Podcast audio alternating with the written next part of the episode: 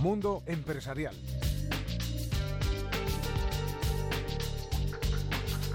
Mundo Empresarial viaja hoy a la ciudad de la energía, concretamente al N Museo Nacional de la Energía, para hablar con su directora Esther Aparicio. Eh, ¿Cuánto tiempo, no? La verdad es que sí, pero seguimos haciendo muchas cosas. La última vez el museo recibía los últimos toques. A mí me gustaría conocer eh, cuáles han sido esos toques, cómo ha quedado todo y qué, qué labores habéis eh, venido desarrollando en estos meses. Pues mira, el, el, el, N Museo Nacional de la Energía tiene diferentes infraestructuras, o sea, lo, lo estamos abriendo, digamos, por partes.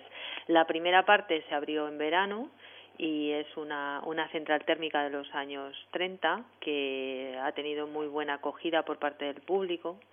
Ya llevamos más de 35.000 personas que han pasado por ahí que nos están dejando muy buena impresión. Eh, la verdad es que es una, una central térmica que merece mucho la pena visitarla porque es muy difícil encontrarse un patrimonio industrial como este eh, tal y como ha quedado. Entonces, en ese sentido, pues muy bien, además de que estamos desarrollando la construcción y la, y la conceptualización del museo más grande, pues la N Museo Nacional de la Energía en la parte central, y, y, el proyecto del bosque carbonífero. O sea, vamos desarrollando proyectos que cada uno de ellos están en fases diferentes. Eh, muchas personas eh, les encantará saber cuál es el proyecto del bosque carbonífero porque llama bastante la atención. Bueno, como, como N Museo está en, en Ponferrada, en la comarca del Bierzo, pues eh, una de las cosas que siempre tuvo en mente el museo es, es contarnos de dónde viene el carbón. Y el carbón pues eh, son combustibles fósiles que vienen de las plantas y esas plantas los familiares de esas plantas existen todavía en, e, en el mundo. Y nosotros tenemos un proyecto para colocar un invernadero dedicado al carbonífero en el que se recrea cómo podría ser el Bierzo en, e, en esa época. Entonces es el proyecto digamos que que tenemos como para el final porque es un proyecto muy complejo técnicamente pero es como la parte espectacular del museo. Yo creo que en cuanto esté en marcha ese proyecto vais a tener muchos colegios. Me temo que va a ser una buena clase de ciencias naturales, ¿no? Sí, una de las cosas que nos, por las que hemos apostado es que el Museo Nacional de la Energía, en sus diferentes vertientes, eh, necesitaba contar el tema de la energía desde muchos puntos de vista. Entonces, uno de ellos es el tema de las ciencias naturales, pero tendremos una parte histórica, tecnológica, social.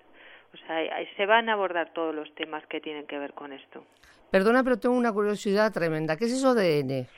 N es nuestro, nuestro nombre. Nosotros eh, le hemos dado muchas vueltas a cómo llamarnos.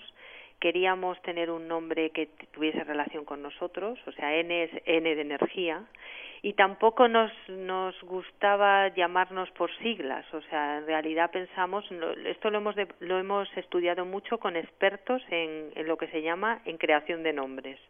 Y como no queríamos terminar siendo MNE o alguna cosa así, pues eh, decidimos con estos expertos colocarle un nombre al museo y nuestro, nuestro museo se llama N, que viene de, de energía.